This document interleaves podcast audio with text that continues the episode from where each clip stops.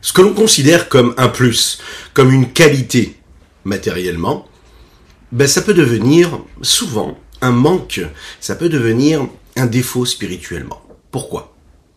Celui qui se contente de ce qu'il a matériellement, il se concentre sur ce qu'il y a de plus spirituel dans son existence. Donc il va chercher encore, encore plus à évoluer et à agir spirituellement. Celui qui ne se suffit pas de ce qu'il a, matériellement, financièrement, il ne sera jamais tranquille et serein. Donc il ira toujours encore et encore à chercher à posséder encore. Et dans ces cas-là, spirituellement, il ne cherchera plus. Cette sensation-là qu'un homme est censé avoir, ce sentiment et cette conscience du manque, elle est positive lorsqu'elle est dirigée vers le spirituel. C'est ce que nous voyons dans les mots du Admorazakien qui explique précisément ce qu'est la vertu que nous travaillons aujourd'hui. La vertu de Tiferet Shebeod. C'est l'harmonie, c'est la miséricorde, c'est la pitié qu'on est capable d'avoir lorsque l'on constate le manque de l'autre. Alors, c'est considéré comme une bonne vision des choses quand il s'agit de l'autre, mais aussi quand il s'agit de soi. Le fait d'avoir pitié de l'exil dans lequel se trouve notre parcelle divine, l'enfermement matériel dans lequel se trouve cette spiritualité qui est en nous, eh bien, elle fait appel à cette pitié-là. Cette pitié, cette miséricorde. Avoir pitié de cet enfermement-là. Regardez le côté positif. C'est regarder les choses avec l'œil spirituel, un regard spirituel, non pas matériel. Matériel, tu ne te suffiras jamais. Celui qui a faim, c'est celui qui est conscient du manque. Celui qui est rassasié ne prend pas du tout conscience de ce que peut ressentir la personne qui est en face et qui, elle, a faim, que Dieu nous en préserve. Celui qui a tout ce qu'il faut ne voit pas le manque de l'autre. Lorsque l'on fait un travail sur soi, et on apprend un petit peu à se mettre en, en retrait, et à être dans l'abnégation, dans l'annulation de soi, alors on peut prendre conscience de l'autre, on peut regarder l'autre. Et en soi, on prend conscience de ce qu'il y a de grand, d'élevé, de pur, de saint en nous. Et là, on peut le regarder réellement dans les yeux et lui donner toute la valeur qui est nécessaire. Tiferet, chez. C'est ce que nous appelons aussi la Oda'a, le remerciement. Le remerciement, c'est être conscient parce qu'on est capable d'avoir cette abnégation de ce que nous recevons et de se dire merci mon Dieu. Vous savez, Chacham, les initiales du Chacham, c'est Kos Chatsi Malé. C'est celui qui est capable de voir la partie remplie du, du verre. Et dans ces cas-là, il est vraiment sage, puisqu'il sait prendre les bonnes décisions. Il voit toujours les choses du bon côté. Et hum, c'est ce que nous devons essayer de vivre à travers cette, cette mida-là, cette vertu que nous travaillons euh, aujourd'hui et cette semaine globalement à travers la mida de Tiferet. Bokertov les Koulam Bonjour à toutes et à tous, je suis infiniment heureux de vous retrouver en cette magnifique matinée que Dieu nous offre sur la terre, j'espère que vous allez bien. On va développer ensemble notre Tania du jour, et nous allons conclure notre chapitre aujourd'hui, euh, et développer ensemble ce Tania. Nous étudions pour la Refoua chez de Abraham Nissim Ben Sultana. Vous aussi, si vous souhaitez dédicacer, dédier un cours de Torah. Ça peut être pour une bonne nouvelle, pour annoncer un anniversaire, un anniversaire, un beau mariage, une bar mitzvah. Ça peut être l'Eilim Nishmat pour l'élévation de l'âme d'une personne chère à vous. Et ça peut être également pour une refoua chez Donc faites-le, vous avez l'adresse sur le message qui s'inscrit. Faites-le, n'hésitez pas, c'est avec plaisir. Aujourd'hui, aujourd'hui, nous terminerons donc ce chapitre-là. Juste après ces quelques notes de Nigun.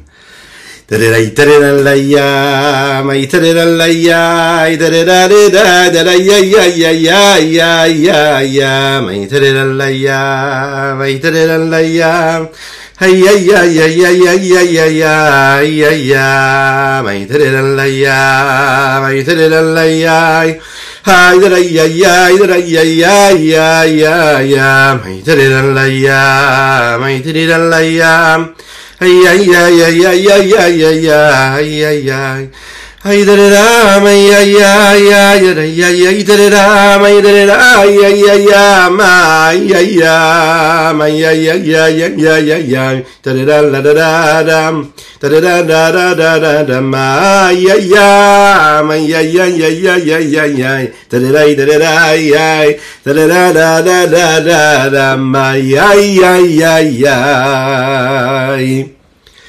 Je vous remercie pour tous vos partages. Razak à vous. Que Dieu vous bénisse pour cela. Continuez à partager et liker et commenter. C'est très très très très important. On a posé une fois une question.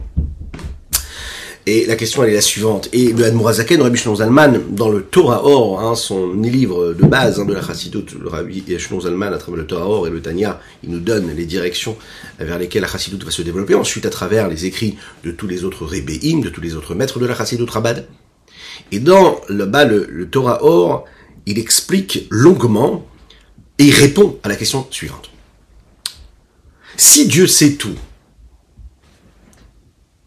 il sait tout, comment se fait-il qu'on puisse nous dire que nous avons un libre arbitre? En général, c'est une question qu'on se pose quand on commence à grandir, on étudie un petit peu la chassidoute, on se pose des questions.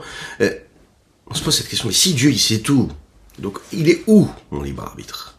On me dit que j'ai ce potentiel de choix, j'ai la possibilité de choisir je ne suis pas n'importe qui, je peux décider de faire comme ci ou comme ça. Mais si j'ai la possibilité de choisir, ça veut dire que j'ai les pleins pouvoirs.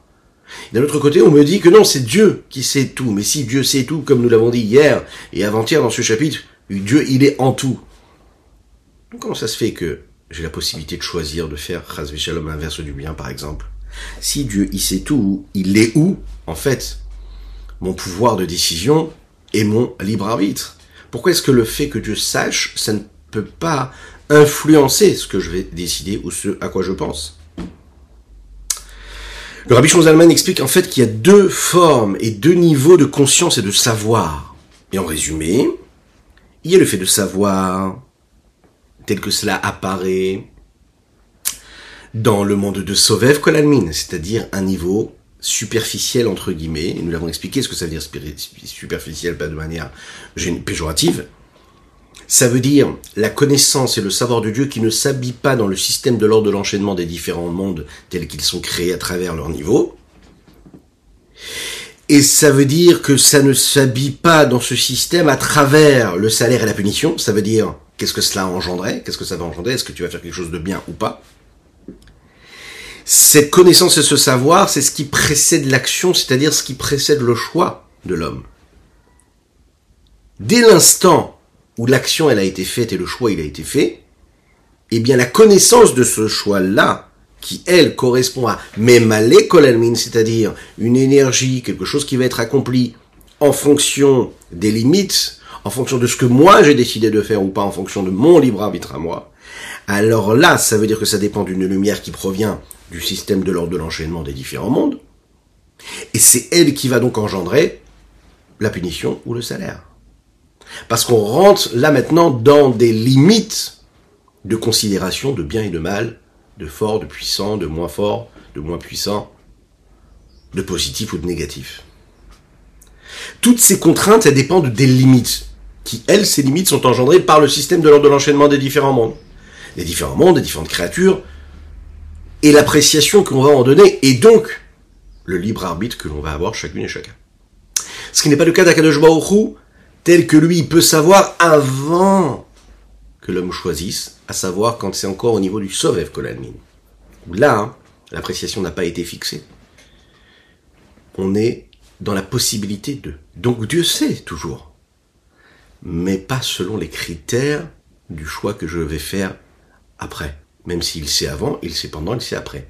Et la façon avec laquelle son savoir est véhiculé et vécu, il est différent, elle est différente cette façon-là de ce qu'il va de y avoir au moment où je vais décider quand ça provient de bah de m'émaler de cette lumière là de cette énergie qui est bien définie. Et logiquement c'est ce qui va engendrer bah, une vertu de bonté une vertu de rigueur en fonction de ce que je vais décider de faire. Donc c'est pas contradictoire quelque part. Dieu sait tout avant que ça descende à travers l'action et Dieu sait tout aussi pendant l'action, mais de manière différente.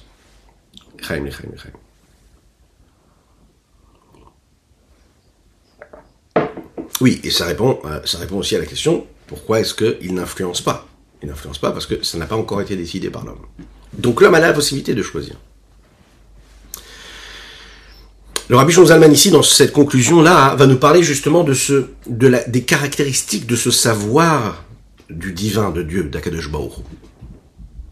Comment est-ce possible que Dieu, dans ce monde-là, lui, peut être conscient, si on peut exprimer ces mots-là, mais on est obligé de les dire, hein, de les prononcer ces mots-là pour percevoir un petit peu. Comment Dieu, lui, dans le monde, peut tout savoir, alors qu'au même moment, nous-mêmes, nous ne pouvons pas connaître et savoir cette conscience-là? Si Dieu nous connaît, eh bien on le connaît. Comment lui peut nous connaître sans que nous, nous puissions le connaître? Si Dieu se trouve à l'intérieur de nous, est-ce que ça veut dire que moi aussi je peux savoir ce que Dieu sait, puisqu'il sait ce que je sais? Donc je devrais savoir ce que Dieu sait de ce que je sais La réponse elle est non. Bien qu'Akadosh Baruch sait ce qui se passe dans le monde limité, eh bien il garde son infini tout en étant dans ce monde-là fini et limité. Et ça, c'est la puissance. C'est-à-dire qu'il n'est pas altéré. La présence d'Akadosh Baruch le fait qu'Akadosh Baruch sache ce qui se passe dans les limites du monde, ça n'est pas altéré, ça, ne se change pas. Ça reste la même chose. Et la réponse est non.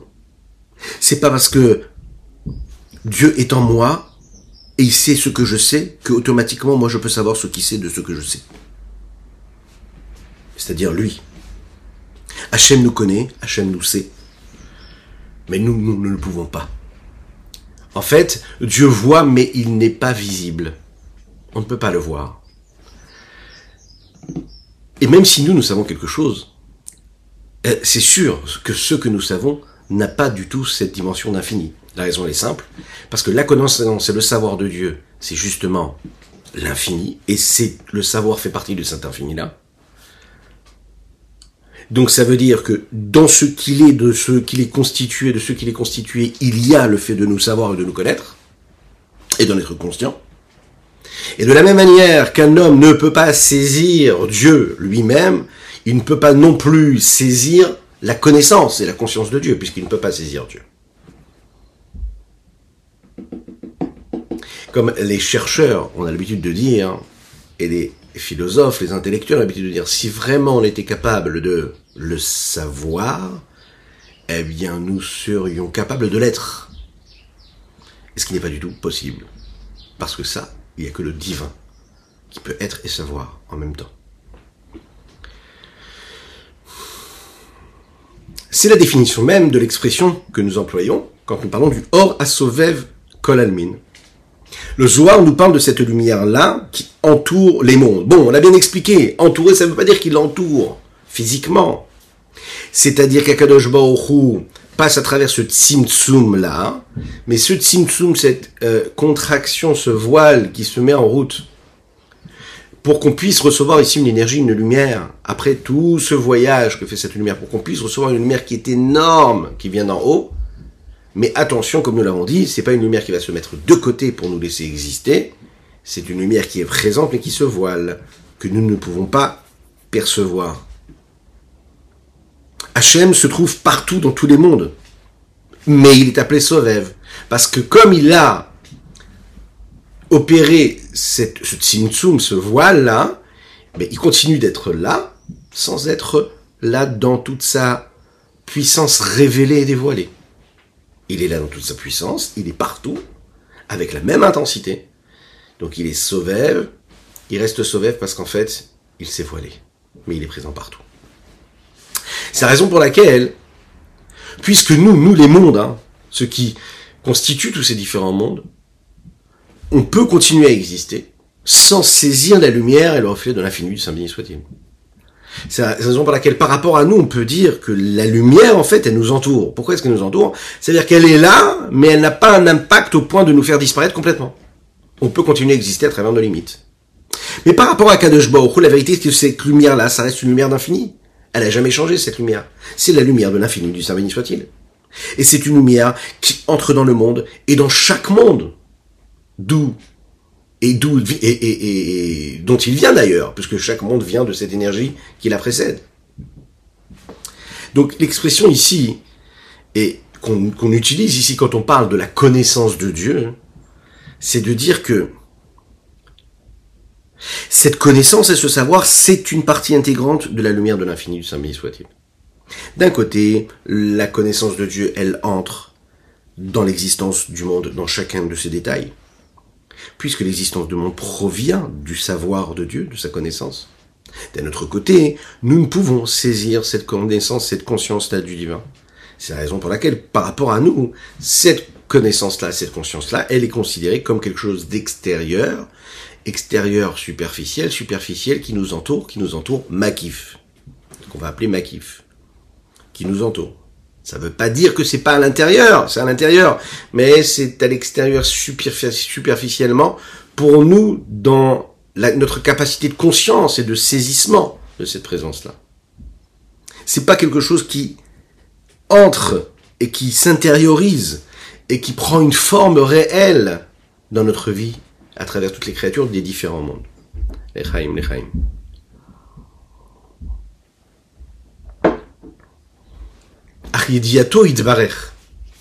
Le fait de le connaître, le fait de le savoir, Akadosh Baruch et sa façon de savoir et sa façon de connaître à Baruch elle a donc cette dimension-là, que nous allons développer tout de suite. Yediato Idbarer. Son savoir et sa conscience personnelle puissante. Hein. C'est-à-dire, comment est-ce qu'on pourrait dire ça? Comme le Ravadin Ben Israël le dit, euh, tel que Dieu euh, euh, en lui-même, c'est-à-dire par rapport à ce que l'île lui-même, c'est-à-dire sa puissance telle qu'elle ne se met pas en mouvement pour donner quoi que ce soit aux différentes créatures qui vont dépendre des différents mondes, qui eux dépendent des différents systèmes de l'ordre de l'enchaînement. C'est-à-dire Dieu lui-même. Là, à ce moment-là, c'est ce niveau-là de makif. Bemauto qui est en unicité totale avec son essence elle-même. Et elle est séparée des différents mondes puisqu'elle ne s'habille pas dans les différents mondes. Cette lumière-là. Et ce savoir-là, qui est quelque part la conscience de l'essence même de Dieu, est en unicité totale avec ben, l'essence même. Donc, à aucun moment il y a une distinction entre le savoir et l'essence même. Entre le savoir et l'être. Entre la conscience et l'être. Entre la conscience et l'être. Ce qu'on appelle ici l'être, on parle de Dieu, mais bien sûr, on a compris ce qu'on veut dire. Il n'y a pas de séparation. Il n'y a pas d'altération tout va ensemble, tout est ensemble. C'est une seule et même entité.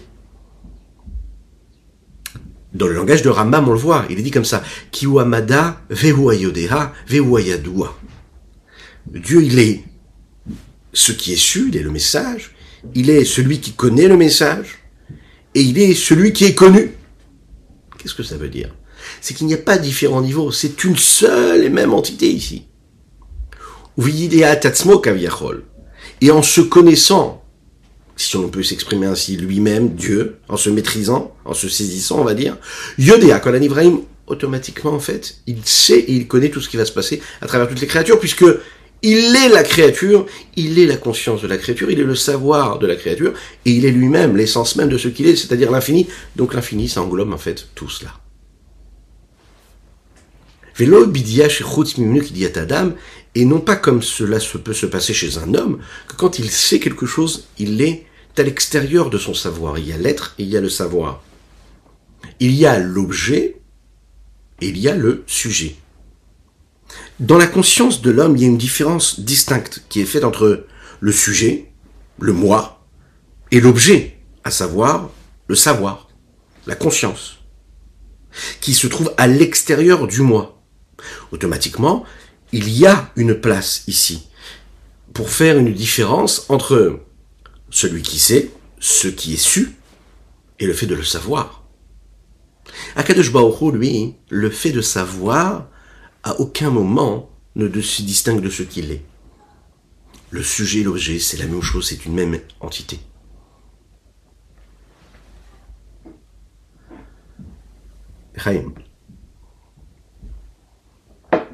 Et dans les mots du Hanmorazaken, on le voit très bien, il dit qu'il kulam nimtsaim me'amitato barer.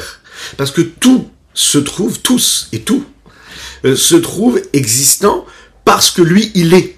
Ça veut dire, toute l'existence du monde entier, des différents mondes, de différentes créatures, à tous les niveaux, terrestres, célestes, Ça n'est quelque chose qui peut exister est vrai que parce que lui, il existe. Et puisque lui, il existe, et quand il existe, il existe à travers son infini, donc tout ce qui existe peut exister que par cette dimension d'infini, et qu'il inclut lui ce qu'il est. C'est-à-dire à travers aucune distinction et altération. C'est la raison pour laquelle on peut donner cet exemple-là que l'on donne, cette allégorie, de dire que Akadosh il connaît, il sait tout ce qui se passe dans toutes les créatures, il connaît toute l'existence, de la même manière qu'un homme est capable de connaître et de maîtriser tout son imaginaire, par exemple. Et que, à travers son imaginaire, il peut donner vie à différentes choses, à différentes formes. Mais la vie à, laquelle il va leur donner, c'est-à-dire l'existence, la forme qu'il va leur donner, elle va dépendre de sa perception à lui, mais pas celle de l'autre. L'existence de ce qui se passe dans ce monde-là. Tout ce qui arrive ne peut exister que par ce qui se passe dans le savoir et la conscience de Dieu. Dieu y pense, et quand il y pense, il fait exister. Donc en fait, lui, sa connaissance et l'objet même de ce, son savoir, ça reste une seule et même et unique chose. Après tout ce qu'on a dit, il faut bien le savoir rouler, etc. Bien comprendre, euh, cela c'est pas si évident. Pourquoi? Parce que notre capacité de conscience elle est limitée. Donc comprendre quelque chose qui est infini alors que nous sommes nous-mêmes des êtres finis, même si nous avons cette étincelle divine qui elle est une dimension d'infini, ça devient très compliqué. Mais nous en avons la possibilité. C'est la raison pour laquelle on n'a pas la possibilité, par exemple, de maîtriser, de saisir véritablement sa puissance.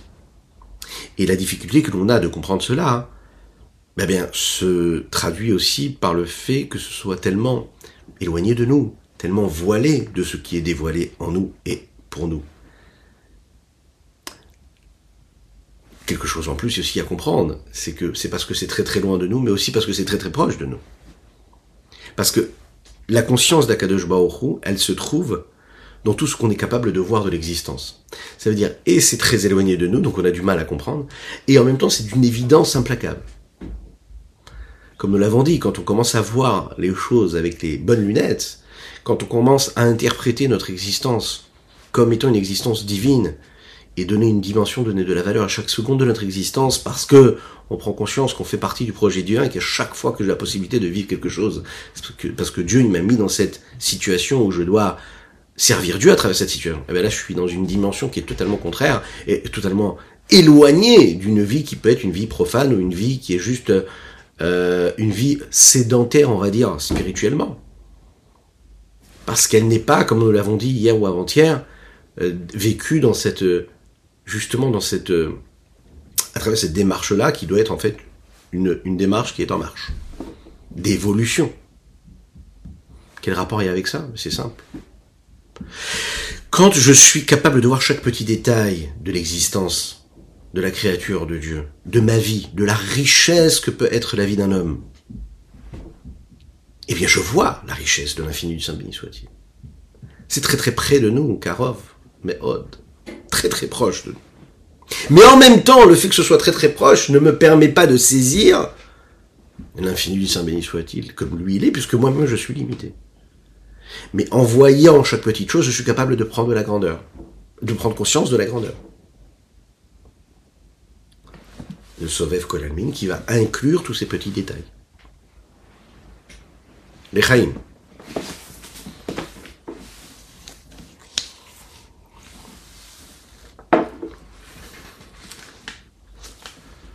Un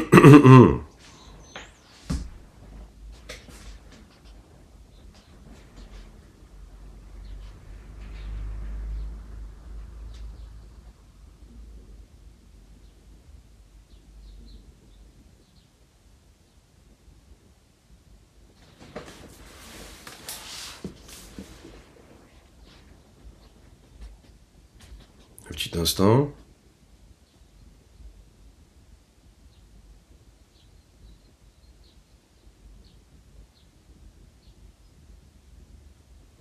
Alors ici, nous avons la Haga. C'est la petite note pour ceux qui ont le texte. On va faire la Haga du Admorazaken. Kemoshe katav Rambam zichrono livracha ve iskimo imo chachma kabbalah kemoshe katuv pardes maramak zal vechen ou lefi kabbalat harizal. Comme explique le Rambam, le Maïmonide dans les halachot Yesodé la Torah, et il développe ce que nous avons dit dans les premiers chapitres du Tanya, Shuamada, Voadea, Voyodea, Shuamada, Voyodea. Et les Chachamim, les sages de la Kabbalah, euh, se sont alignés à cet avis-là du Rambam, qui en fait, a priori, hein, Maïmonide lui est décrit comme euh, un homme de pensée, moins un homme de Kabbalah, et on voit qu'ici que les sages de la Kabbalah, eux, vont rejoindre ce monde-là de la pensée du Rambam. Comme il est dit, hein, même dans le Ramak, Rabbi Moshe Cordovero, quand il parle des séphirotes, il l'explique et il définit cela à travers un aperçu de ce qui est dit dans le Rambam. Il dit que Akadosh Baruch c'est ce que lui qu'on peut définir à travers celui qui sait, celui qui est su, et, euh, et c'est le savoir lui-même, une seule et même entité. Et c'est ainsi que c'est euh, noté également dans la Kabbalah du Harizal, Rabbi Yitzhak Luria. Qu'est-ce qu'il y a de si spécial dans la Kabbalah du Harizal? C'est que le Rabbi Yitzhak Luria, lui, il va construire sa vision des choses sur le fait qu'il faut percevoir le monde comme quelque chose de beaucoup plus grand, beaucoup plus global, euh, tout en sachant qu'on ne va pas contredire, on ne va pas dire qu'il y a une différence entre la vie du Rambam et la vie, par exemple, euh, des Chachamim de la Kabbalah, ou par exemple du Harizal, mais le Admorazaken va faire une jonction entre les deux, et il va dire qu'en fait, il y en a un qui parle d'une certaine étape, et un autre qui parle d'une certaine étape. On ne parle pas du même moment. Et comme on ne parle pas du même moment, alors en réalité, comme nous l'avons dit, hein, si vous en souvenez, dans le deuxième chapitre du Tanya, tout au début, on a bien vu qu'il y avait une différence entre les deux. C'est-à-dire Dieu avant et Dieu après. Comment? On va le voir tout de suite. Mais terminons d'abord dans les mots.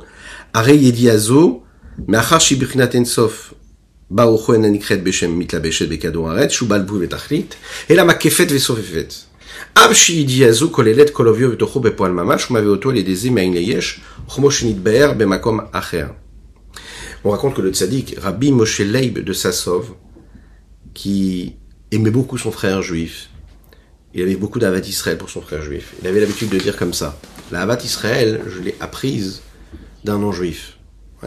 Comment Un jour, je passais euh, devant, un commerce et j'ai vu deux personnes qui, qui s'enlaçaient. Alors il y en a un qui a demandé à l'autre, il lui a dit Est-ce que toi tu m'aimes? Son ami lui a répondu il dit, Mais bien sûr que je t'aime, bien sûr, tu es mon ami, bien sûr. L'autre lui a dit alors dans ce cas-là, si vraiment tu aimes, est-ce que tu es capable de dire à quoi j'ai mal, je souffre de quelque chose? Dis-moi, où est-ce que j'ai mal? Pourquoi est-ce que j'ai mal? Pourquoi est-ce que je souffre? Où est-ce que je souffre? Là tu lui as dit, mais tu sais, comment est-ce que tu veux que je sache où est-ce que tu as mal Puisque je ne suis pas en toi. Tu m'as rien raconté, raconte-moi, qu'est-ce qui ne va pas? Et là je pourrais savoir ce, ce dont tu souffres. Le premier lui a dit, mais si tu n'es pas capable de savoir qu'est-ce qui me fait souffrir, Comment est-ce que tu peux te permettre de dire que tu m'aimes? Tu as besoin de me connaître pour pouvoir m'aimer. Donc tu n'es pas en moi. Le rabbi de Sassov a dit, c'est à ce moment-là que j'ai compris qu'en fait, un homme ne peut aimer son prochain véritablement s'il est capable de savoir qu'est-ce qui lui manque. Ça veut dire, la véritable Avat Israël, c'est de savoir ce qui est à l'intérieur, pas juste ce qui se passe à l'extérieur. Aimer, ça veut dire plein de choses, aimer. Mais être capable de prendre conscience du manque de celui qui est, celui qui est en face, de ce qu'il est en train de subir, là, c'est une véritable richesse. Et c'est ça qui peut prouver l'amour qu'on a pour une personne.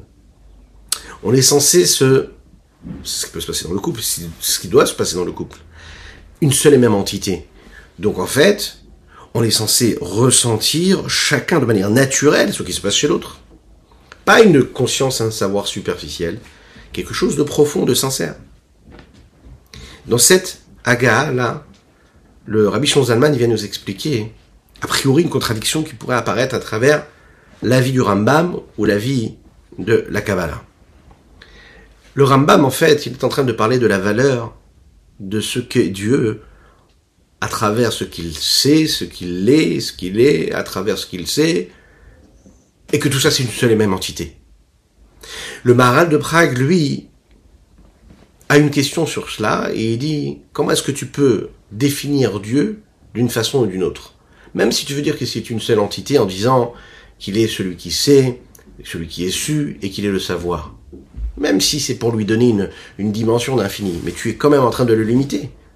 Et le maral de Prague de dire, on ne peut pas limiter Dieu. On ne peut pas dire que Dieu, il est chacham, Dieu, il est fort, Dieu, il est intelligent. Il n'y a pas de description possible sur Dieu. Dieu, il est au-dessus de tout cela. Le rabbi Zalman, ici, vient nous dire, les deux sont vrais. Ce que dit le Rambam est vrai. Est-ce que dit le Maral de Prague est vrai La question, c'est de quoi nous parlons ici quand on parle de la lumière d'Akadosh Baruch tel que lui, il est avant le premier Tzimtzum, avant que Dieu décide de compresser, de condenser sa lumière et de la voiler pour faire descendre ici un filet de lumière qui va donner l'énergie à ce monde dans lequel nous existons. On parle bien sûr d'une lumière d'infini, mais on parle d'infini véritable. Donc tu peux pas décrire Dieu à cette époque-là. Avant le Tzimtzum, il n'y a pas de description. Dieu, infini. Je ne peux pas dire qu'il est chacham, je ne peux pas dire que Dieu est sage, je ne peux pas dire que lui comprend, je ne peux pas dire que Dieu est miséricordieux, je ne peux pas dire qu'il est bon, qu'il est rigoureux. Tout ça, ça fait partie du monde des limites. Et Dieu n'est pas limité. Par contre, quand je parle de la lumière d'Akadosh Baruch qui est après le Tzimtzum, alors Akadosh Baruch lui, lui, je peux dire qu'il a une fois qu'il a, qu'il a adapté sa lumière à l'existence, et qu'il a, et qu'il nous est apparu à travers ces dix forces, les dix séphirotes, ces dix énergies, alors oui, là, je peux les décrire, parce que c'est lui-même qui a choisi ces dix réceptacles-là, qui sont les sphirotes, qui vont nous permettre de recevoir une énergie dans chaque élément, dans chaque vertu, dans chaque trait de caractère de l'existence. Donc dès l'instant où lui a choisi cette véritable, c'est, c'est euh, véritable objet et limite, alors là, je peux le décrire en tant que sage, en tant que euh, patient, en tant que euh, rigoureux, en tant que bon, miséricordieux. Oui, là, je peux lui donner une dimension parce que lui a utilisé la dimension du Tzimtzum. Voilà la différence. Donc en fait, le Maharal, il parle de la lumière d'Akadosh avant le Tzimtzum, là où le Rambam, lui, parle de la lumière d'Akadosh Baruch tel qu'il est après le Tzimtzum. Vechen ou les comme on lui dit ici dans le mot, Tzimtzum orod kelim, comme c'est dans ce secret-là même du Tzimtzum et de la façon avec laquelle ces lumières là vont s'habiller dans les réceptacles, les réceptacles après être descendues dans les réceptacles comme nous l'avons expliqué dans euh, plus haut dans le chapitre bête, dans le chapitre bête. Pour bien dire ce que nous avons dit dans les mots ici, là, le fait de savoir Akadosh Baoru, c'est, d'accord, voilà, c'est ce que nous avons dit ici par rapport au Makif, parfait. Le fait de savoir, être capable de savoir tout ce qui a l'épaisseur, la puissance, ce qui se passe à l'intérieur du monde, etc., ça peut exister quand Akadosh Baruch décide de, de créer du néant à l'existant. Alors là, Là, on peut prendre conscience des choses à travers nos limites à nous, et pas ce qui se passe avant. Quand c'est avant le Tzimtzum, on n'a pas ce pouvoir-là. Voilà ce qu'on pouvait dire sur notre Tania du jour. Et pour conclure, eh bien, ce chapitre-là, c'est ce chapitre 48, qui nous a parlé, en réalité, du premier Tzimtzum, c'est-à-dire comment est-ce que Dieu apparaît de l'infini jusqu'au monde limité dans lequel nous vivons. Et on a compris qu'à la différence du savoir et de la connaissance de l'homme, qui est capable de d'inclure la chose qui est connue que dans l'imaginaire, le savoir et la conscience de Dieu, elle inclut, elle remplit le monde véritablement. Par exemple, le fait de connaître Dieu et de savoir Dieu dans le monde, eh bien, ça entre dans chaque élément. C'est sa vitalité. Mais puisque la vitalité de Dieu, elle est apparue à travers la connaissance et la conscience de Dieu, et que Dieu lui est infini, alors que le monde lui est limité, eh bien la, conscience et le savoir de Dieu ne peut se dévoiler. C'est la raison pour laquelle il va être appelé Sovev Kolalmin.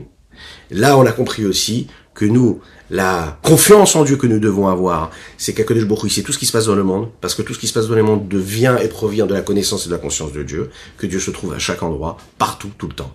Et après, tout ce que nous avons dit ici, on peut réellement prendre une véritable confiance en Dieu. Parfois, quand on est dans des difficultés, parfois on a des questionnements, on a des doutes, on a des déceptions, on a des difficultés dans l'existence, dans notre quotidien.